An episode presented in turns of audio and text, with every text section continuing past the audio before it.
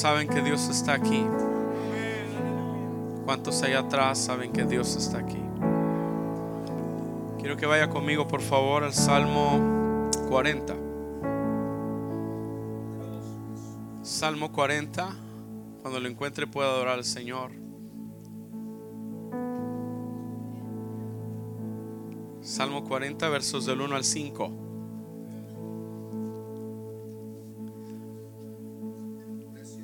Dios nos ha dado un ministerio evangelístico. Soy pastor, pero realmente tengo un corazón de evangelista. Así que hace 25 años que Dios me llamó al ministerio. Tenía 21 años cuando Dios me llamó. La gente decía que jovencito está y le sirve al Señor. Cumplí 23, 24, 25, 26. La gente seguía diciendo eso, hoy qué jovencito está y Dios, Dios, lo usa. Después de los 30 años ya nadie dijo qué jovencito está. Pero me siento muy bendecido de que hemos servido al Señor todo este tiempo. Si tú tienes acceso a internet y puedes entrar a www.victorgalicia.org, vas a encontrar ahí muchos recursos que te van a ser de bendición. Algunos videoclips, artículos y gráficos que Estamos constantemente renovando para que la gente oiga un mensaje de esperanza y los creyentes que nos pueden tener en contacto lo puedan reenviar a través de las redes sociales para bendecir a alguien. Si tienes acceso a Facebook y quieres buscar nuestra fanpage, Asociación Víctor Galicia, el perfil ya está lleno, no podemos aceptar más solicitudes, pero la fanpage está abierta y cuando nos das like nos permite ser de bendición y de mayor influencia a muchas personas. Así que creemos que esta es una temporada de una nueva ola evangelizadora que Dios está levantando. En América Latina tuvimos grandes ministerios evangelizadores. Algunos de ellos han partido a la presencia del Señor. Y en los Estados Unidos hablar de Catherine Kuhlman, de Oral Roberts, Tele Osborne y otros más, aún el doctor Billy Graham. Pero que al paso de los años, los años han llegado y Obviamente ellos ya no están activos, muchos de ellos han partido al Señor. Pero yo creo que Dios está levantando una nueva ola de evangelización. Y nosotros le pedimos a Dios que Él nos permita ser parte de eso. Así que todas nuestras áreas de contacto en el tema de, de redes sociales tienen que ver con eso, con la evangelización. Y si quieres ayudarnos y llevarte alguno de nuestros CDs o de nuestros DVDs al final, será una bendición para tu vida. Esos materiales son, son profundos. Vale la pena sentarse, tomarse un café veracruzano, agarrar una libreta, una pluma, la Biblia y, y tomarse un buen tiempo para escudriñar la palabra de Dios y ser muy bendecidos. Así que al final ahí van a estar y van a ser de bendición para tu vida. Y hay otros materiales en YouTube que están gratis, que usted puede verlos y le van a bendecir. Así que vamos a la palabra. Salmo 40 versos 1 al 5. Pacientemente esperé a Jehová y se inclinó a mí y oyó mi clamor. Y me hizo sacar del pozo de la desesperación, del lodo cenagoso. Puso mis pies sobre peña y enderezó mis pasos. Puso luego en mi boca cántico nuevo, alabanza a nuestro Dios. Verán esto muchos y temerán y confiarán en Jehová. Bienaventurado el hombre que puso en Jehová su confianza y no mira a los soberbios ni a los que se desvían tras la mentira. Has aumentado, oh Jehová, Dios mío, tus maravillas y tus pensamientos para con nosotros. No es posible contarlos ante ti. Si yo anunciare y hablare de ellos, no pueden ser enumerados. Puede sentarse, por favor. Algunos piensan que este salmo lo escribió David cuando Saúl murió. Es un salmo que habla de esa, esa, esa sensación que llega al corazón cuando los enemigos se han ido. Y hay veces en la vida de la familia y en la vida personal, pasamos por etapas en las que parece que nuestros enemigos llevan toda la intención de permanecer a nuestro alrededor para siempre hasta que nos muramos. Si bien es cierto que los enemigos son parte de la victoria y que necesitamos descubrir el valor de los enemigos en nuestra vida, también es cierto que muchos de nosotros anhelamos llegue el día en que nuestros enemigos sean esparcidos. Y así como Israel antes de salir de Egipto oyó las palabras de Moisés que les dijo, y estos egipcios que ahora veis, nunca más para siempre les verás. Esa es una, una palabra que muchos de nosotros queremos escuchar. El día en que hemos entrado a una etapa nueva a una etapa de, de pastos amplios, de, de un valle enfrente de nosotros que se extiende y que podemos correr y podemos avanzar libremente hacia el destino, hacia la ruta que Dios ha planeado para nuestras vidas. David es un muchacho cuando ah, Dios le revela que va a ser rey. Y de ahí para adelante empieza a enfrentar luchas y problemas y dificultades y un rey que lo persigue. Pero llega un día en que Dios hace algo poderoso en su vida, interviene para llevarlo a una nueva temporada y entonces él escribe el Salmo 40 como un testimonio del Dios que es capaz de llevarnos a nuevos comienzos. Diga conmigo, nuevos comienzos. El Dios que puede llevar a una familia a los nuevos comienzos. El Dios que puede hacer resplandecer su rostro sobre nosotros y que acabe esa temporada conflictiva, esa temporada de desorden, esa temporada de dolor y de incertidumbre y termina y abres los ojos a un nuevo día. En el día en que la gloria de Dios resplandece sobre nuestras vidas, como dice la escritura, levántate y resplandece, porque ha nacido tu luz y la gloria de Jehová ha nacido sobre ti, porque tinieblas cubrirán la tierra y oscuridad a las naciones, mas sobre ti amanecerá Jehová. Y yo oro que esta mañana sea una mañana en la que sobre ti amanezca el Dios Todopoderoso y sobre ti resplandezca su gloria y sobre tu matrimonio, sobre tus hijos resplandezca la gloria del Señor y esta sea la mañana de un nuevo empezar en la victoria que Dios ha planeado para nuestras vidas. ¿Cuántos dicen amén?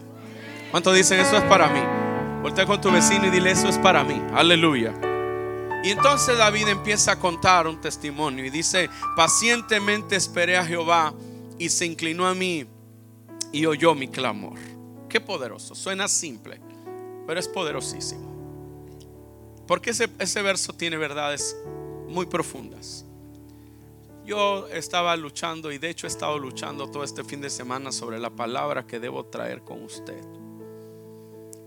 Porque quiero que sea certera y que sea Dios quien le hable.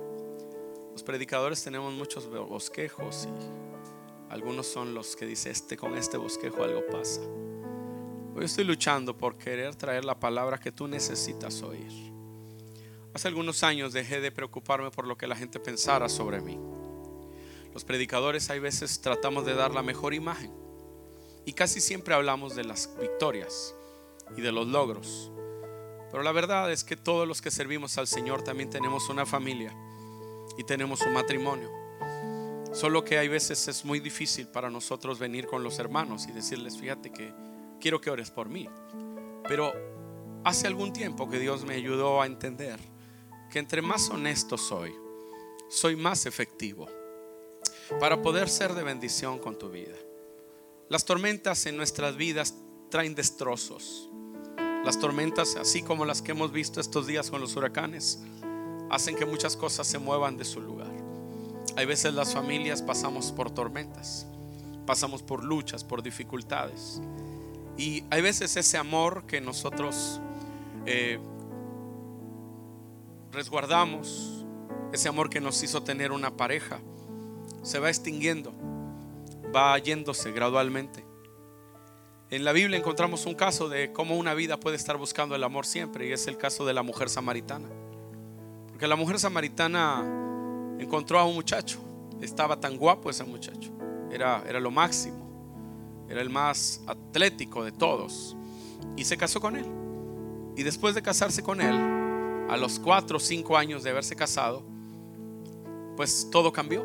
La empezó a tratar mal, la empezó a maltratar, empezó a golpear y el corazón de ella se fue haciendo cada día más, más lleno de heridas. Al final la relación no funcionó y se dejaron. Y entonces ella conoció después de un tiempo a otra persona. Este siempre era de buen humor, este hacía muchas bromas, la hacía reír, no era como malhumorado como el otro, este era tan agradable y siempre estaban felices. Se casaron. Y después de tres, cuatro, cinco años, que son más o menos los, el tiempo que una persona tarda en darse cuenta que la otra no le puede hacer feliz, una vez más todo se fue para abajo. Y esa búsqueda del amor, esa búsqueda de algo que te llene, hay veces es la razón por las que las parejas se unen, las familias empiezan. Ese anhelo de llenar necesidades profundas en el corazón. Ese anhelo de encontrar la persona que te haga feliz. Y entonces nos casamos.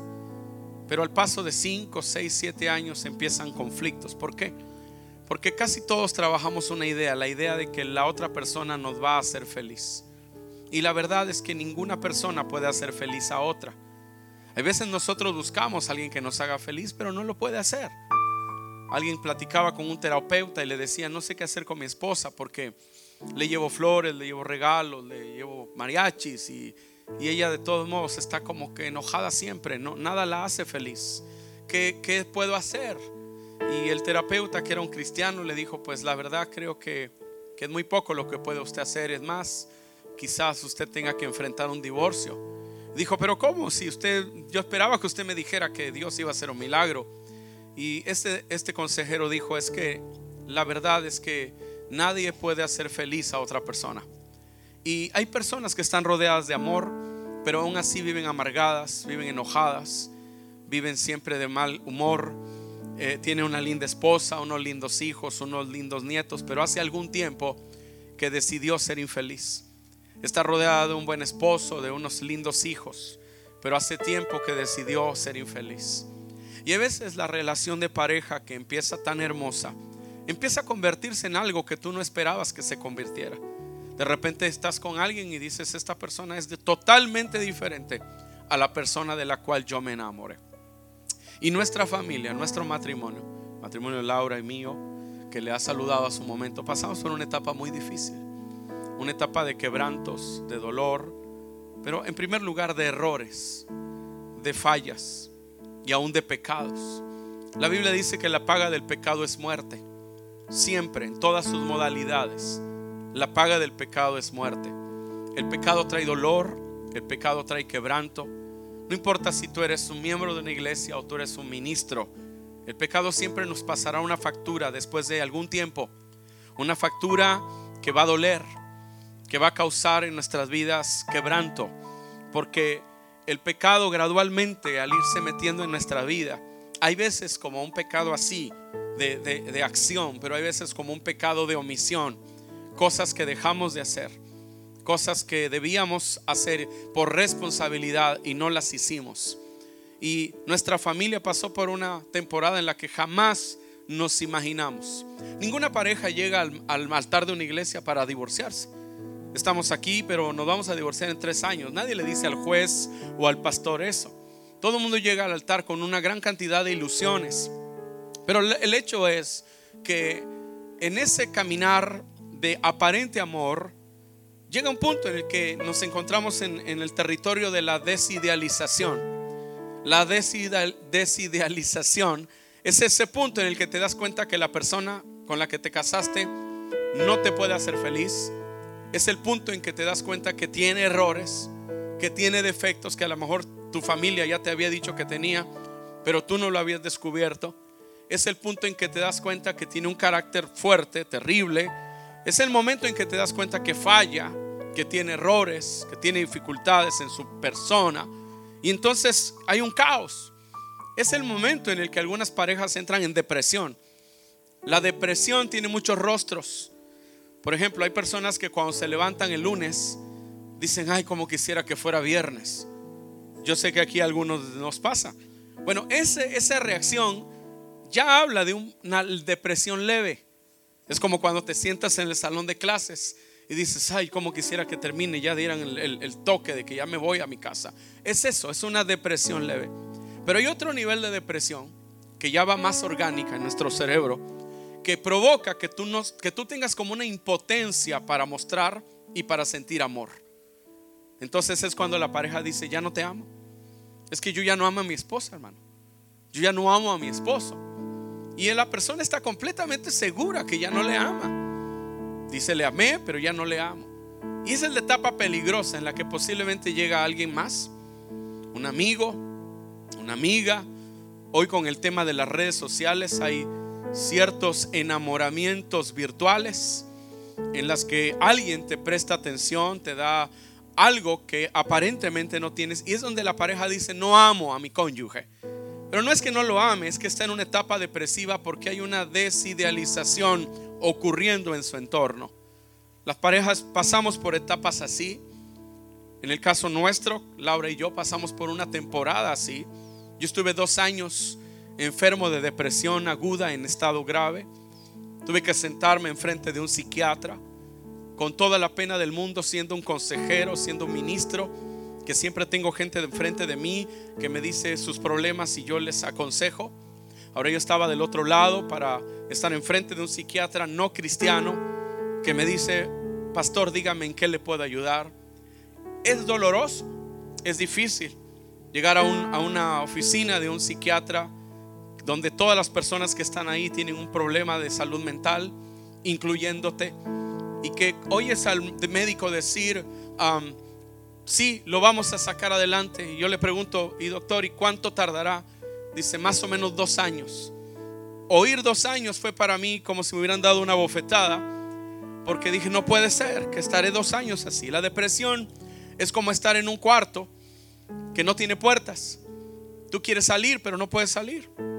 Con tus uñas tratas de hacer una puerta para poder salir de ese lugar pero no puedes salir porque dentro de ti hay algo que está cambiante. Hay veces es emocional solamente, pero otras veces es orgánico. Nuestro cerebro, las, células de nuestro cerebro funcionan diferente a las células del resto de nuestro organismo. Para tener una comunicación correcta necesitan que haya un chispazo eléctrico en medio de un ambiente químico.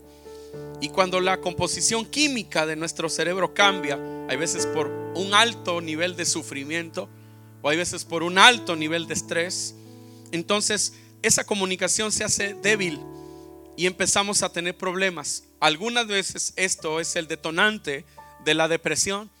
Y cuando en una pareja alguien está deprimido, entonces dice, ya no te quiero, ya no te amo. Y muchas veces empezamos a tomar caminos equivocados nos vamos por sendas que no debimos tomar. Aceptamos amistades que no debemos aceptar. Y el hogar entra en una crisis. Y es ahí donde las personas dicen, nos vamos a divorciar. Los abogados hay veces sepultan matrimonios que todavía tienen vida. Voy a decirlo de nuevo. Los abogados hay veces sepultan matrimonios que todavía tenían vida. Los pastores damos vida a matrimonios. Unimos personas. Bendecimos familias. Pero a veces alguien ante un juez encuentra que se ha sepultado a alguien que todavía está vivo, pero legalmente ya está sepultado. Y hay veces llega el divorcio como una opción, como una puerta. En los años en que Laura y yo estuvimos divorciados, tuvimos que aprender mucho sobre la vida de un divorciado. el segundo duelo más grave que vive un ser humano es el divorcio. El primer duelo es la pérdida de un ser querido. Pero la segunda, el segundo dolor más grande es el del divorcio. Porque no por, por casualidad dice la Biblia, y serán una sola carne. Cuando tú te casas con alguien, cuando tú desarrollas una vida de familia, hay una, hay una profundidad espiritual que te va a enlazar con una persona. Hoy vivimos en una sociedad donde las personas hacen familia con cualquier persona, pero el hecho es de que hay una unidad tan profunda que hace que la separación sea algo grave, algo muy doloroso. Ahora, hay veces la sociedad etiqueta a la gente que se divorcia. Y hay veces la iglesia también. Y nos marca. Y parece que la gente divorciada son como cristianos de segundo nivel. Pero Dios no, tiene, no tiene sino solo hijos. Y tiene hijos que son herederos. Y que son coherederos con Jesucristo. Yo tuve que aprender a verme en razón de lo que Él dice. Dios tuvo que ayudarme a mirarme y a tener una identidad de su palabra, no una identidad de mi pasado, ni una identidad de mi entorno, sino una identidad de su palabra. Así que todo aquel que en este auditorio ha pasado por un divorcio, yo quiero decirle que Dios le ama y quiero decirle que Dios tiene un plan para su vida extraordinario y que Dios no ha tirado tu destino a la basura. Dios tiene su, su, destino, tu destino, lo tiene en su mano. Y si tú le crees a Dios, Dios hará algo grande en tu vida y Dios te mostrará su gloria. Y en esta nueva etapa, Dios cumplirá su propósito en tu vida. Dios tiene un plan para tu historia. Dios no ha terminado de escribir tu historia. Los días más extraordinarios están por escribirse sobre tu vida. Solo dale la pluma a Dios y Él como perfecto guionista escribirá los mejores capítulos de tu destino. Alabado sea el nombre del Señor. Pero el divorcio duele. El divorcio destruye hijos, destruye corazones. El divorcio afecta tres áreas en la vida de quien lo vive y en la vida de los hijos. Destruye autoestima. O sea, te, te sientes por debajo de lo que realmente eres. Destruye autoimagen. O sea, lo que tú ves en ti te, te deja de gustar. Te miras diferente la visión que tienes de ti cambia y destruye autoconcepto. Es decir, lo que tú piensas de ti. Y el lío no es lo que Dios piensa de ti. El lío es lo que tú piensas de ti. Por eso identidad tiene que ver con quién es Dios, quién eres tú, cuál es tu herencia y cuál es tu destino. Identidad tiene que ver con quién es Dios, porque si tú descubres quién es Dios, automáticamente descubres quién es tú, quién eres tú. Israel oraba al Dios Todopoderoso, a Jehová de los ejércitos, Jehová Sabaoth. Pero cuando le dijeron a Jesús, enséñanos a orar, él no dijo oren a, a Jehová Shalom o a Jehová Jiret. Él dijo, cuando oren, digan así, Padre nuestro que estás en los cielos. Y Jesús trajo la revelación a la tierra de Dios como un Padre. Y el Espíritu Santo, algo que está haciendo todos los días con los cristianos, es dar testimonio, no a nuestra cabeza ni a nuestras emociones, sino a nuestro espíritu de que somos hijos de Dios. Y si hijos también somos herederos y somos coherederos con Cristo y estamos sentados juntamente con Él en los lugares celestiales. Alabado sea el nombre del Señor. Entonces, pasas por una etapa así y todo se conmueve. Tu vida, tus cimientos, tus convicciones en esta temporada tuvimos que descubrir dos verdades que nos ayudaron para creer que Dios podía. Número uno, Dios nunca me, me dijo que, que nunca iba a pasar por días difíciles. Dios nunca te lo ha prometido. Muchachos, Dios nunca prometió que en la casa no habría una crisis así. Nunca. Más bien Él dijo, en el mundo tendréis aflicción mas confiad, yo he vencido al mundo. Porque todo lo que en casa pueda pasar, Cristo ya lo venció. Y la segunda cosa que aprendí es que Dios nunca me prometió que me iba a explicar todas las cosas. Hay cosas que yo no entiendo. Hay cosas que yo he pasado en mi vida, Laura y yo hemos pasado que nunca les encontramos un porqué. ¿Por qué pasó? Señor, ¿por qué me está pasando esto? Señor, ¿por qué mi vida ha sido así? Hay cosas que sencillamente no tengo una respuesta. Posiblemente cuando lleguemos al cielo, Él nos aclare las cosas que en la vida han pasado, de las que no tenemos una explicación. Pero eso me ha dado paz para saber que hay cosas que no sé. Simplemente no las sé. Y hay etapas en la vida en las que no hay respuestas. ¿Por qué está pasando esto? Entonces el amor de nuestra familia se fue o eso creímos. Estuvimos divorciados siete años. Nosotros no somos un hogar que Dios lo resucitó de cuatro días como Lázaro. Nosotros somos un muerto que Dios resucitó de siete años. Él es un Dios de nuevos comienzos. A veces cuesta trabajo empezar nuevos comienzos por eso. Porque ¿cómo le hacemos ante un caos? Cuando el amor se va. Yo mañana voy a hablar un poco de cómo recuperar el amor, porque puedes recuperar el amor. Un día me dijo un amigo, ¿amas todavía a Laura? Le dije, no, no la amo. Es la madre de mis hijos, pero no siento nada por ella. todo el amor que había se fue. Porque cuando el matrimonio, el divorcio tiene etapas, la etapa del, del, conflicto, bueno, la etapa de la desidealización, la etapa del conflicto, la etapa de la crisis y la etapa de guerra. Y cuando viene la etapa de guerra, lo poco que quedaba del hogar se acaba. Porque ahora es, tú me haces una y yo te hago otra. Y la cosa va subiendo y lo poco que quedaba de amor, lo poco que quedaba de respeto se acaba. Y el hogar se fue a, a pique. El salmista David dice, pacientemente esperé a Jehová. La paciencia es un tema que nos cuesta trabajo en esta generación. Nosotros queremos que las cosas se arreglen así. Esperar al Señor, esperar que Él haga algo. Esperar, diga conmigo, esperar no es lo mismo que no hacer nada. ¿Qué estás haciendo? Nada, no, estoy esperando. Estoy esperando porque hay veces que Dios dice espera. Sobre todo en el tema de la familia hay momentos que hay que esperar. Porque se trata de voluntades. De poner nuestra voluntad bajo el gobierno de Dios. Cuando hay una crisis en la familia es muy importante saber esperar antes de tomar decisiones. Porque David está contando un testimonio y dice, la llave número uno para lo que yo vi es que esperé a Jehová. Esperé. Esperar es la etapa que Dios usa para poner en orden las cosas. ¿Le está doliendo algo? ¿Hay alguien que le duela algo?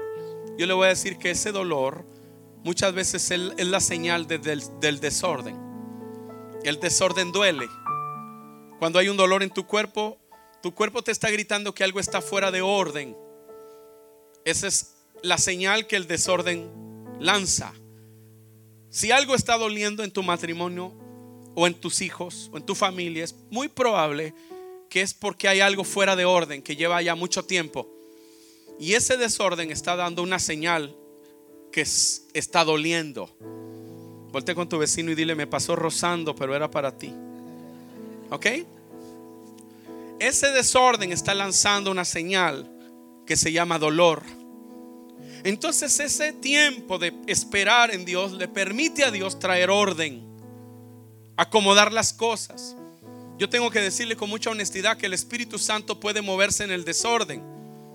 Sí, hermano, porque mi, familia está re mal, pero mira cómo me toca Dios a mí. Sí, yo sé que podemos orar en este altar y poner nuestras manos y la gente va a caer al piso, pero a veces yo quisiera que la gente no se caiga al piso, sino que se quede de pie y piense un poco y le permita a Dios que trate con ellos. Hay hermanos que tenemos en el cráneo todas las huellas digitales de los predicadores que han venido a orar en este año. Pues nuestra vida está igual, nuestra vida está igual. Ese pacientemente esperé a Dios nos lleva a vivir bajo su gobierno. Nos lleva a decir, Dios, tú eres el jefe, entra en acción y yo me quito.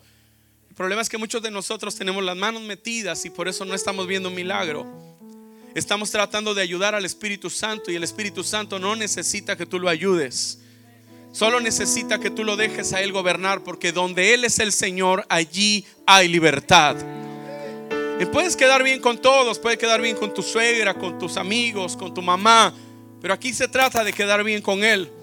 Porque si Dios, si, si, si la gente te, te, te, apoya y te levanta, la gente un día te va a soltar y te vas a caer. Pero si Dios te apoya y Dios te levanta, no hay nadie que te pueda derribar. Alabado sea el nombre del Señor. Entonces, ese esperar es clave porque también en ese esperar Dios acomoda cosas en nuestros corazones que se mueven del lugar correcto. Dios las acomoda en ese esperar. El poder tomar un tiempo con Dios para hablar, el que tenga falta de sabiduría, pídale a Dios, el cual dará abundantemente y sin reproche, pero pida con fe. Porque el que duda es como la ola del mar que es llevada de un lado a otro. No piense quien tal haga que recibirá cosa alguna del Señor. El hombre de doble ánimo es inconstante en todos sus caminos. Inconstancia no solo es un asunto de que tú eres bien desesperado. Inconstancia es un asunto que tiene que ver con dos cosas. Falta de sabiduría y falta de fe. Pero esperar en Dios es dejar lo que Él se mueva. Y entonces yo tengo fe, Dios va a hacer algo. En ese esperar Dios va a acomodar cosas. Dios va a ordenar cosas. Ese esperar también hace que mi orgullo se baje. ¿Por qué? ¿Ha necesitado ayuda de alguien usted alguna vez? De casualidad, así como a mí, de repente se quedó en alguna terminal y le faltaban 10 dólares o un dólar y, y no tenía para subirse y tuvo que pedir a alguien. ¿Alguien le ha pedido dinero a otra persona alguna vez así? O nada más yo. Y no se siente bonito, ¿no? Que ibas caminando, de esas que vas en México con tus monedas para agarrar el autobús y se te cayeron y te falta un peso. Y por un peso no te puedes subir al camión. Y de repente hay falta, alguien llega por ahí y dice, préstame un peso, no sea malito, es que no me puedo subir al camión. Hay momentos en la vida que tú necesitas ayuda, pero no la pides. No la pides porque tú estás acostumbrado que tú resuelves, que tú puedes, que tú si dices lo haces. Pero hay un momento en que Dios dice espera y en esa espera Dios te enseña a pedir ayuda. Y Dios te enseña a descubrir que tú no eres tan grande, que tú necesitas ser ayudado que tú necesitas un consejo, que tú necesitas un mentor que te ayude. Un mentor no es la gente que te da consejos. Un mentor es alguien de quien tú sigues su consejo. Un mentor es alguien que te protege, pero te forma y te ayuda. Y hay momentos en ese esperar que Dios va a poner gente así al lado de nosotros. Porque es como cuando alguien está luchando en el box y le pegan un golpe y se va para la esquina del contrincante en lugar de irse a la suya. Está confundido. El dolor muchas veces nos lleva a nosotros a temporadas de confusión. Confusión. Hay muchos matrimonios que el dolor los lleva a confusión. El dolor trae un espíritu de confusión que llega al matrimonio. Y es cuando el matrimonio empieza a hacer cada locura. Cada locura que los hijos sufren. Esperar. El salmista decía, este es mi testimonio. A mí me ayudó a esperar. Pacientemente esperé a Jehová pero hay una, bendición ahí. Dice, pero Él se inclinó a mí y oyó mi clamor. Y luego dice, me hizo sacar del pozo de la desesperación, del lodo cenagoso. Me hizo sacar de ese pozo. Algunos llaman a ese pozo depresión. Ese estado, ese lugar en el que a veces caemos. Y estamos ahí un día, dos, pero a veces estamos años tomando pastillas, antidepresivos, medicamentos para dormir o tomamos alcohol o tomamos alguna, alguna sustancia para enfrentar la vida, ese pozo de desesperación en el que te encuentras a veces años, años en los que tú no puedes salir de allí. Todos están con su vida, todos están avanzando, tú te quedaste en un pozo. Pero Dios nos saca de allí. David está diciendo, a mí me hizo sacar de ese pozo, pero luego dijo, me sacó del lodo cenagoso. Porque a veces estar en ese pozo nos lleva a que nuestros caminos se vuelvan sucios, a que nuestros pies vayan por territorios que nos manchan, que nos ensucian, que nos afectan. Y que esa, ese, ese camino, en lugar de mejorar nuestra vida, la empeoró. En lugar de mejorar nuestro matrimonio, lo empeoró. Dice, me puso entonces, Dios me sacó del lodo, lodo cenagoso, puso mis pies sobre peña Amado, hay un día en que Dios le da una vuelta a tu dolor. Voy a decirlo de nuevo, gracias por su entusiasmo. Hay un momento en la vida en que Dios le da la vuelta a tu dolor. Dios te pone sobre peña. ¿Qué es que Dios te ponga sobre peña? Nadie es más grande que sus convicciones. Nadie es más grande que aquellas cosas que son una convicción en su vida. Diga conmigo, nadie es más grande que su fe. Estar sobre peña tiene que ver con principios de vida que te van a sostener. Laura y yo tuvimos que descubrir que aunque habíamos viajado por muchas naciones predicando el Evangelio, había ciertas áreas de nuestra, de nuestra vida de fe que no estaban fuertes. Mira, ¿cómo vemos el amor los latinos? Tócame algo romántico ahí.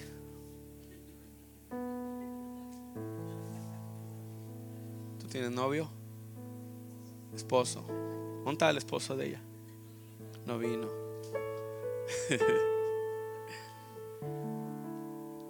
Se dice que los latinos, el factor número uno para escoger con quién se va a casar es si está guapo o guapa. En un análisis sociológico, el latino escoge a su esposa o a su esposo en razón de este factor, si está guapa o está guapo.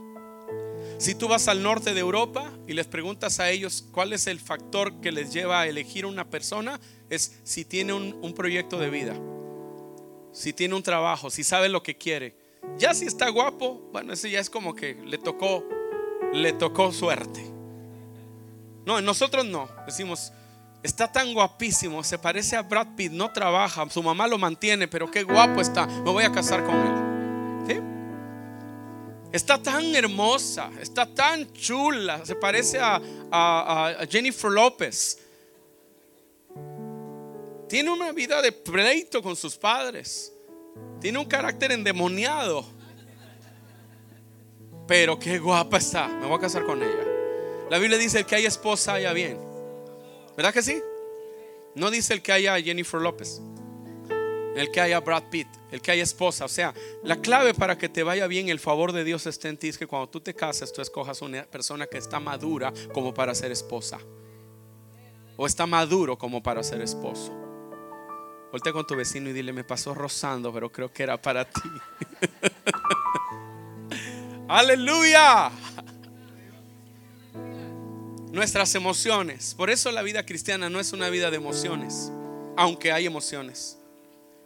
Tenemos un culto, mira, yo soy evangelista, los evangelistas tenemos que colgarnos de los ventiladores, brincar, saltar, echar más chingüepas y dicen, wow, cómo lo usó el Señor. Pero yo me di cuenta que a veces terminábamos un culto y todo el mundo estaba en el piso tirado, llorando. Y al otro año, cuando me volvían a invitar, estaban exactamente igual los hermanos. Y yo me di cuenta entonces que Dios no está interesado en hablarle a nuestras emociones. Ni tampoco está interesado en hablarle a nuestro cerebro. Ah, no, no. Tu cerebro es un órgano con células diferentes a todo el resto del cuerpo. Ellas no están conectadas como las demás. Ellas se comunican en un ambiente químico. Hay un ambiente químico y hay un chispazo. Y cuando da el chispazo, hay información que se transmitió. Yo no veo a Dios diciendo, espérate, voy a esperar ese chispazo y me voy a meter. Ahora sí le voy a hablar. No. La Biblia dice que nuestro culto es un culto racional. O sea, Dios no nos lleva a la ignorancia. Pero cuando Dios habla a nosotros, dice Corintios, que Él acomoda lo espiritual a lo espiritual. A veces nosotros pensamos, ¿quién es una persona espiritual? No, una persona espiritual es una persona que viene mucho a la iglesia y que todo el tiempo está participando en algo. Pero todo eso es parte de la espiritualidad, pero la verdadera espiritualidad a la luz de la Biblia es, dice la Biblia, el hombre natural no puede percibir las cosas que vienen de Dios porque le son locura, porque han de discernirse espiritualmente. Una persona espiritual es una persona que entiende y una persona que discierne en el espíritu. Dice la palabra, que nadie conoce lo profundo del hombre, sino el espíritu del hombre que está en él. Hay una parte de ti que sabe más de ti que tu cerebro. Y esa parte es tu espíritu. Por eso el espíritu mismo da testimonio a tu cerebro. ¿Así dice? No, así no dice. El espíritu mismo da testimonio a tus emociones de que eres hijo de Dios. ¿Eso dice? Dice que el Espíritu Santo da testimonio a tu espíritu. Que si confesares con tu boca que Jesús es el Señor y creyeres en tu corazón, en tu espíritu, que Dios lo levantó de los muertos, serás salvo. Porque con el corazón se cree para justicia y con la boca se confiesa para salvación. ¿De qué está hablando, predicador? De convicciones. De que hay veces en la familia no hay convicciones. Aunque tenemos grandes ministerios, hay ciertas áreas que no están fuertes. Pero el salmista decía, Dios puso mis pies sobre peña. Dios puso mis pies sobre peña. Si tú no entiendes algunas verdades de la Biblia, tú nunca serás una, una familia fuerte. Tú necesitas encontrar ciertas verdades de la Biblia que van a sostener tu familia. Más allá de lo que tú hagas como padre o lo que tú hagas como esposa. Es esas verdades las que van a sostener tu casa no las teníamos claras. Había mucho de legalismo en nuestro corazón. Había mucho de esfuerzo religioso. Si me esfuerzo suficiente, Dios me va a ayudar, Dios me va a oír. Así como las tarjetas de, Walgreens que, que, te van llenando de puntos. ¿O cuáles son aquí? Debe de haber alguna tienda que te da puntos, promoción. Todas casi. Safeway cosas así. Y ya vas y te acumulaste lo suficiente y ya te dan un bono, un premio. Pensamos que Dios es así. Cuando no estamos establecidos en su palabra, en su verdad, por encima de todo, nuestra casa está flaca, está débil, está frágil. Nuestros matrimonios son, son movidos por el viento para todos lados. Puso mis pies sobre peña. ¿Qué es fe? Fe no es algo que va volando y lo atrapas y dices, ya tengo fe. Ni fe es algo que, un sentimiento que dices, ay, yo ya siento que tengo mucha fe. Siento que siento que ya no sé qué siento. No, la fe no es eso. La fe, dice Hebreos, es una certeza. La fe es una certeza. Todo aquello que sabes, pero no es certeza, no es fe. Lo sabes, pero no es fe. Yo tengo profesores en la universidad que sabían más Biblia que muchos cristianos, pero no son salvos. Tenían información sobre Dios, pero no era fe. Porque la fe es certeza, la certeza de lo que se espera. La fe es la convicción de lo que no se ve. Tú nunca vas a poder decir, hermanos, ¿cuánto se necesita para comprar ese terreno? Yo doy la mitad, aunque la tengas. A menos que tengas una certeza y una convicción de que Dios traerá una cosecha cuando tú traes una siembra. Ya ve, ya se puso triste la mitad de la audiencia. Había un hermano, traía un reloj verde. Estaba verde de lo viejo que estaba. Y Dios me tocó y me dijo, dale tu reloj. Y se lo di. Llegué a casa y mi esposa dijo, ¿y el reloj? Y yo de esas preguntas que no quieres que tu esposa te haga, dije, aleluya, gloria a Dios, qué calor hace. Y ya. Llegaban hermanos a mi casa y sacaba mis corbatas, las más viejitas. Decía, pues ya no las quiero, se las voy a regalar a los pastores. Y un día Dios me dijo, ¿por qué le das lo más feo? ¿Por qué le das lo que no quieres? Para que haya una buena cosecha debes de poner buena semilla. Entonces los predicadores tenemos algunas corbatas ungidas. Esas te las pones y casi predican solas. Y yo fui ahí y dije, Señor, con todo, dame fuerza, Señor. Y agarré las corbatas y le empecé a dar mejores cosas. Un día estaba predicando y hablando con un pastor y mientras hablaba con él, él es un misionero en la sierra, andaba con los pies grandotes de tanto lodo que se le llenaban de allá de la montaña. Dios me dijo, regálale tu carro. Y él me estaba hablando de sus proyectos, sus proyectos. Yo dije, cállate, ya no quiero ni verte, porque cada vez que me hablas, entre más me hablas, Dios me dice que te regale mi carro. Fue a la casa, le di mi carro, se fue en el carro. Le dije adiós a él y a mi carro.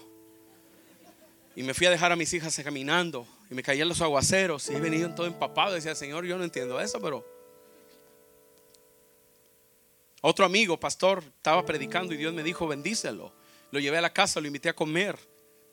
Le dije, trae tus hijas, tu esposa. Cuando ya terminamos, senté a las hijas en el sofá y les dije, ¿con quién trabaja su papá? Dijeron, con Jesús. Ok, pues su jefe de su papá les mandó un regalo a ustedes para que ustedes sepan que los siervos de Dios, siempre Dios los cuida. Y les di las llaves de mi carro. Oh, las niñas abrieron los ojos, se subieron al coche y el papá se los llevó. Tú no haces eso, a menos que en tu espíritu haya una convicción de que lo que Dios dice sobre el dinero es verdad si no, si no, si no hay convicción, solo es una información que tienes sobre Dios. Tú, no, tú, tú, dices que Dios sana, pero cuando estás enfermo y no, no esperas un milagro, sino que sales corriendo a ver quién te ayuda, es porque lo que sabes no, no se ha vuelto fe. Pero puso mis pies sobre peña tiene que ver con cimientos fuertes, sólidos en nuestra vida. Yo tengo la naturaleza de Dios en mi vida. Pedro dice que hemos sido hechos participantes de la naturaleza divina.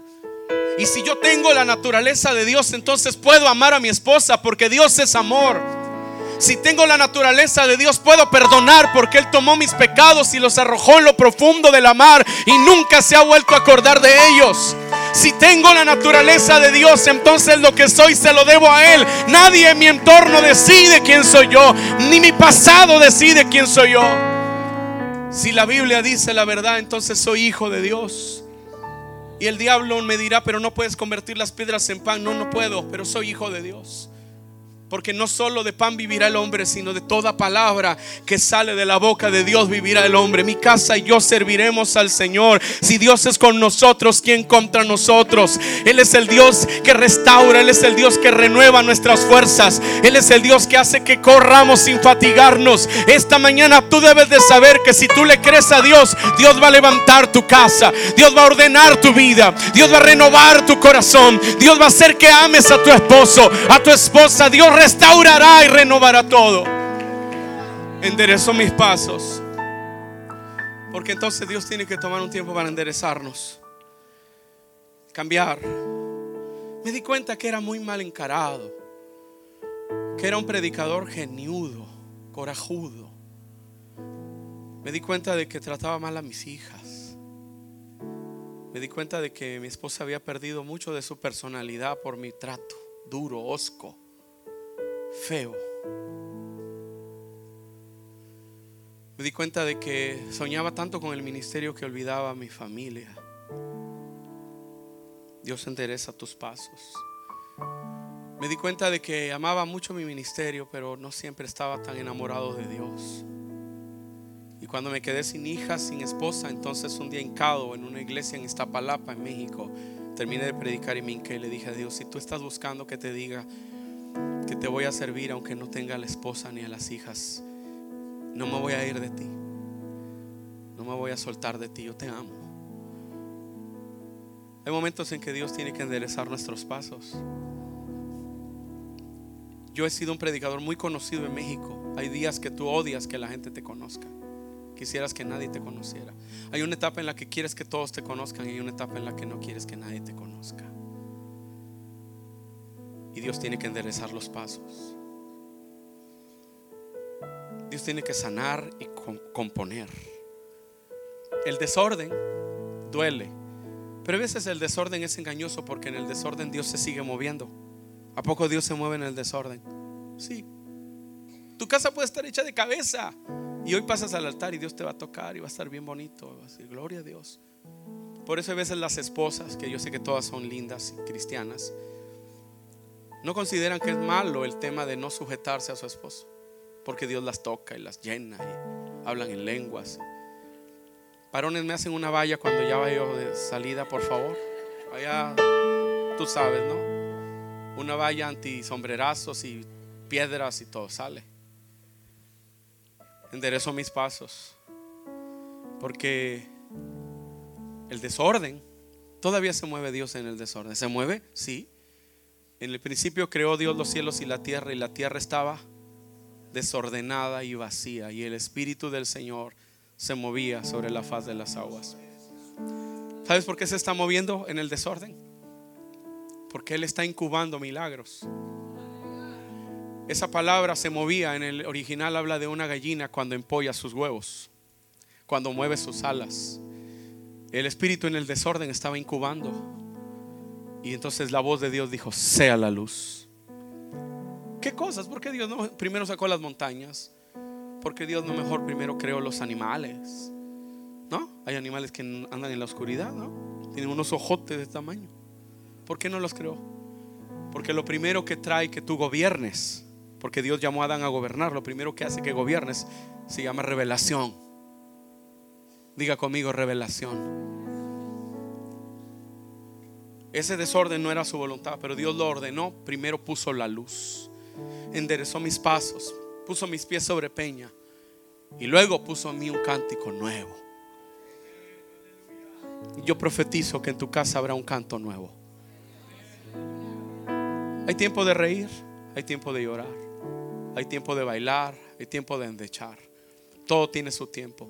Has estado en tu tiempo de llorar, pero va a venir tu tiempo de reír. Has estado en tu tiempo de dolor, pero vendrá tu tiempo de gozo. Porque nada en esta vida dura para siempre. El único eterno es Dios. Así que tu dolor, el dolor que has estado viviendo, se acaba en el nombre del Señor. Y empieza en ti la temporada de fiesta, voz de júbilo y de salvación hay en las tiendas de los justos. Alabado sea el nombre del Señor. Puse en mí un cántico nuevo. Lo oirá mucha gente. Y temerán. Confiarán en el Señor.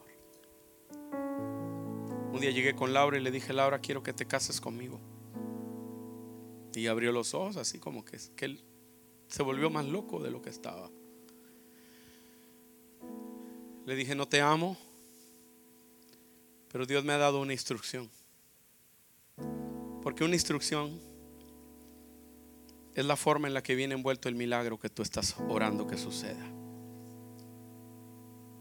Hay veces que Dios dice, que va a poner sus manos y te va a sanar, pero otras veces serás como el ciego que lo mandaron a lavarse a un estanque. ¿Por qué no lo sanó ahí? Porque a veces una instrucción es la forma en que Dios trae el milagro. ¿Por qué Namán se tuvo que bañar siete veces en el río? Porque una instrucción es la forma que lleva tu milagro. Dios me dio una instrucción. Y yo vine con Laura y le dije, Laura, somos novios. Ah, no, no le dije eso, pero... Y ella dijo que sí y nos casamos en agosto del año pasado. Y este 2 de diciembre vamos a hacer una renovación de votos en Veracruz. Están todos invitados. Avísenme para reservar el fiesta americana para ustedes. Y la amo con todo mi corazón. Porque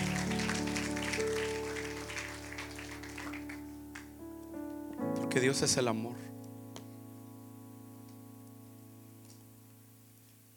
Nosotros, yo tengo un DVD ahí que habla del amor. No voy a hablar de eso ahora, pero hay mucho que decir sobre el amor. ¿Qué es el amor para ti? Tú tienes mucho del amor de la cultura en la que vives. Pero mucho de la cultura en la que vives no es amor, aunque tú crees que es amor. Mucho de lo que creemos del amor tiene que ver con la historia de vida. Por eso personas a las que alguien las ha molestado sexualmente, su visión del amor se deforma. Porque mucho de la construcción del conocimiento tiene que ver con tu historia de vida.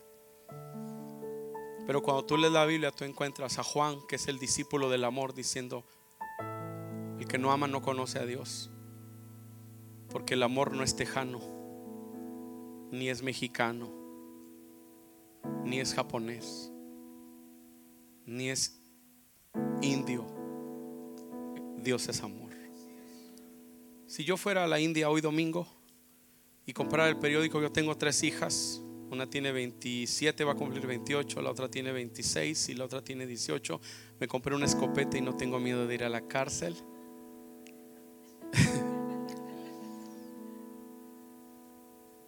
yo leyera el periódico en la India. En la India tú vas compras el periódico. Es interesante. Tú compras el periódico y ves anuncios y el papá dice, tengo un hijo de 28 años un 80 de estatura, ingeniero, la dote son 5 mil dólares. O sea, los papás de las hijas tienen que darle el dinero al papá del varón porque se casen. Y los papás hacen el trato. Sí, sabes, yo tengo mi hijo acá, ¿cuánto sale? Te doy la fecha en diciembre.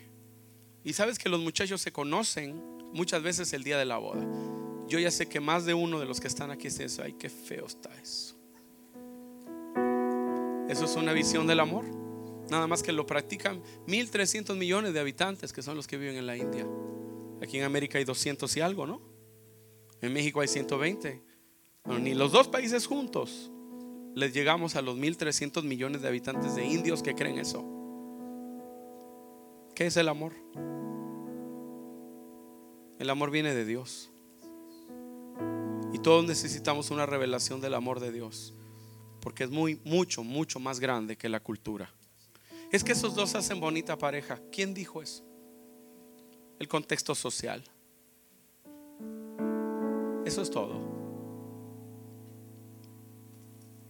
Esta mañana Dios está aquí. Yo me he atrevido a exponer mi corazón y el de mi esposa con tal de que alguien aquí sepa que hay esperanza. Y si Dios te ha hablado, quiero que te pongas de pie.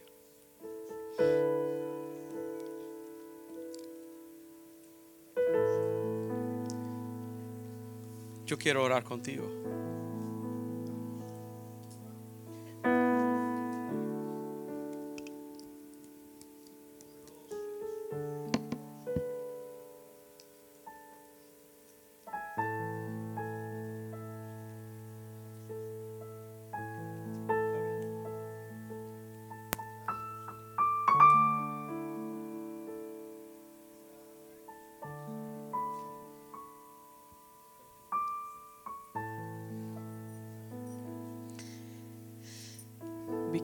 Decía algo hace un momento.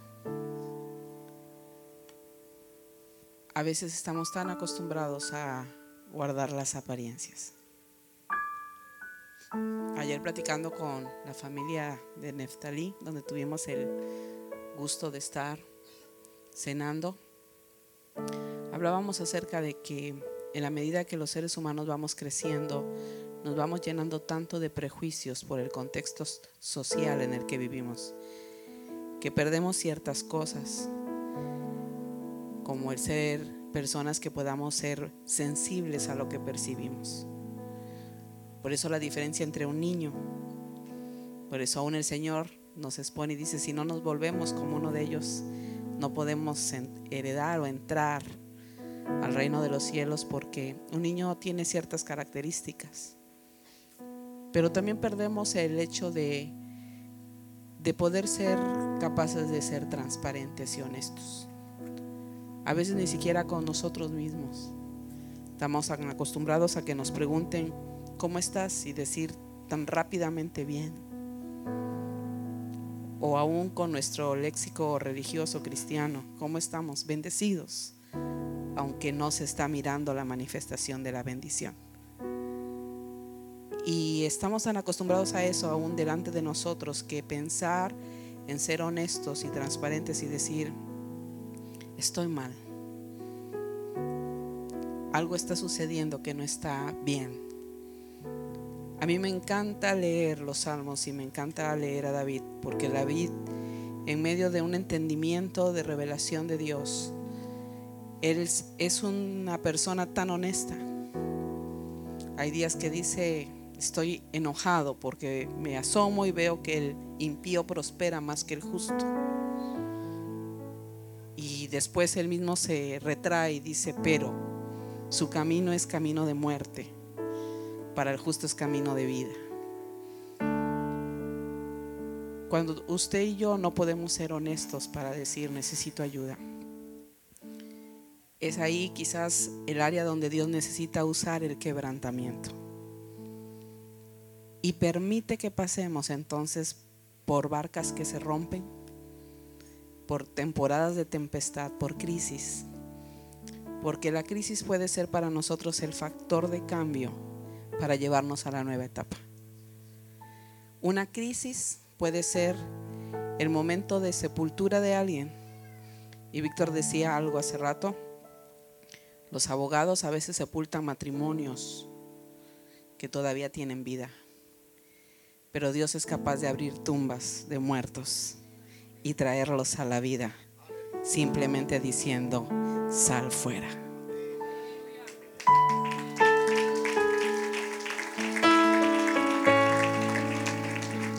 Pero tú y yo necesitamos ser honestos, más que con la gente, con Dios. Nadie más puede hacer lo que Dios puede. Pensar en los días difíciles de todo el trastorno que vivimos como familia. Pensar en muchos días que algo bueno pudiera pasar era tan, tan imposible. Pero una mañana mientras yo oraba a Dios y yo le decía, no quiero preguntar ya por qué. Ahora voy a cambiar mi pregunta, ¿para qué? Y empecé a orar de una manera diferente, preguntándole a Dios, ¿para qué está pasando todo esto que no entiendo? Dios tuvo que llevarme a entender que necesitaba quebrarme.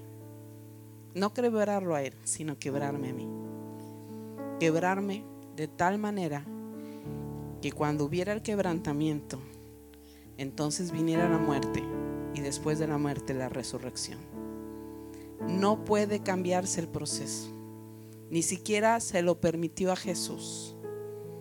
Jesús tuvo que ser quebrantado en una cruz. Tuvo que llegar a morir, ser sepultado para que hubiera resurrección. Pero es el poder de la resurrección de Jesús el que provoca la vida verdadera. Es solamente ese poder. Y tú y yo lo necesitamos. Pero necesitamos ser honestos y decirle a Dios, lo necesito. Necesita Dios quebrarnos para que pueda desmenuzarnos y entonces pueda salir el aceite. Y cuando el aceite sale y brota, ese puede sanar las heridas y puede hacer que aún lo que parecía imposible suceda. Cuando Víctor llegó para decirnos que Dios le había dado la instrucción de volvernos a casar, Dios ya lo había hecho conmigo. Y muchos días lloraba a Dios y le decía que no se tarde. Porque yo conozco a Laura. Y a lo mejor Laura, cuando llegue, va a dar un portazo en las narices. Ya no va a estar abierta. Yo le decía a Dios, pon una pausa en mi corazón. No le pongas stop, ponle una pausa. Porque ciertamente tomas decisiones diciendo ya no hay más amor. ¿Para qué volver? Estoy mejor sola que mal acompañada. Hoy puedo hacer mi vida como yo quiero. No necesito obligaciones más, no necesito someterme a nadie. Pero entiendes que no solamente el que haya esposa haya bien, sino el que haya esposo haya bien. Porque Dios nos ha dado una asignación a alguien. Dios asignó una Eva para un Adán. Y por eso la importancia de entender que no me caso con cualquiera, sino con quien el Señor ha elegido, porque dentro de esa asignación hay un cumplimiento de propósito y de destino. En estos ocho años, siete años de separación, Dios no nos permitió para nada establecer una nueva familia en nuestro caso, porque iba a ser algo diferente. Pero aun cuando algo haya pasado diferente en tu caso, Dios es un Dios de nuevos comienzos y de nuevas oportunidades. Así que en esta hora lo que necesitamos tú y yo simplemente ser honestos con Dios y decirle, necesito, necesito ese poder de la resurrección. Ese poder está aquí para ti. No somos la mejor pareja, no somos las mejores personas. Somos igual que tú y yo. Es más, a lo mejor tú tienes mucho más que nosotros. Pero Dios es el Dios que lo hizo con nosotros, lo puede hacer contigo.